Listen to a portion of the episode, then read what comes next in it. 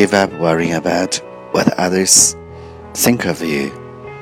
What they think isn't important. What is important is how you feel about yourself. 不要为别人怎么看你而烦恼，别人的看法并不重要，重要的是你怎么看待你自己。